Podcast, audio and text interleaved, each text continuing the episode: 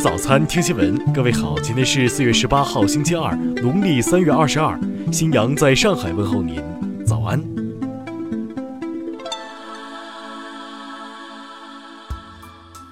首先来关注头条消息：家暴循环最终被毁容。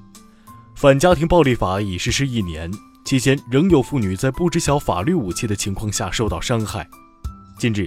一则女子被前夫咬掉鼻子的报道引起广泛关注。故事主角叫张小云，同所有家暴受害者一样，经历了前夫施暴、认错、再施暴、再认错的死循环，忍受了十几年这样的日子。在双方协议离婚的那天，更惨的悲剧发生了：前夫当着家人以及孩子的面咬掉了张小云的鼻子，并吞进肚里。当被问到为何隐忍这么多年后，张小云说。在我们农村，离婚是件很丢脸的事。昨天，重庆彭水县人民法院对张小云被前夫徐某咬掉鼻子一案作出一审判决，徐某故意伤害罪成立，判处有期徒刑六年，并赔偿受害人十七点五万元。听新闻早餐知天下大事。国家统计局昨天公布今年一季度国内生产总值等宏观经济数据，初步核算。一季度国内生产总值十八万零六百八十三亿元，同比增长百分之六点九。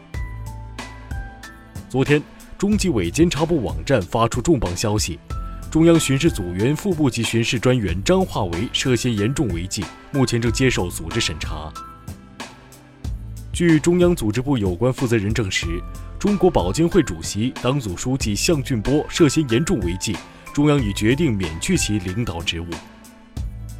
近期，银监会频繁下文，释放出强监管信号，内容涉及服务实体经济、监管处罚、防控风险、弥补监管短板等多个方面。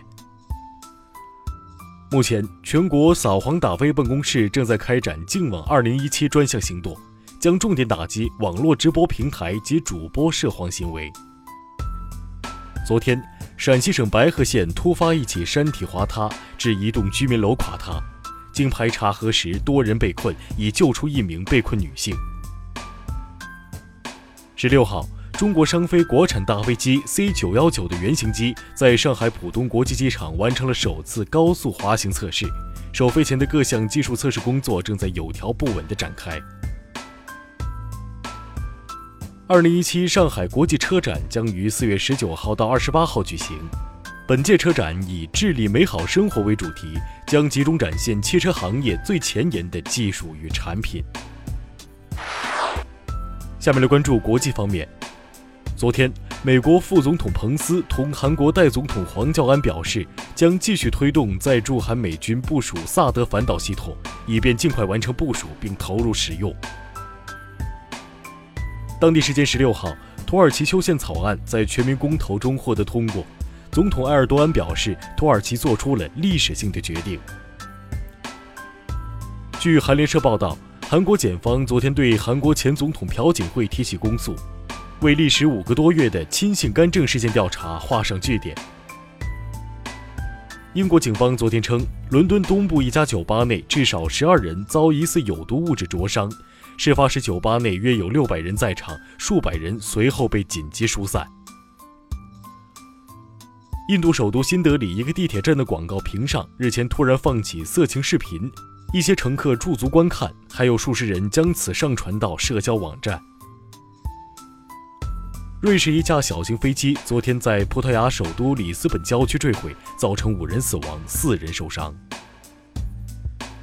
当地时间十六号，美国奥兰多举行《星球大战》系列电影四十周年庆典，超级还原的 cosplay 让人大呼精彩。下面来关注社会民生。近日，山东青岛机场检验检疫局在一批来自日本的儿童玩具枪入境快件中，发现了一把仿真程度极高的仿真枪。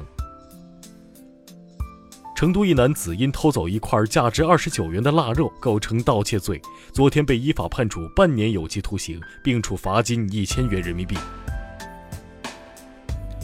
十七号，贵州省开阳县官方通报。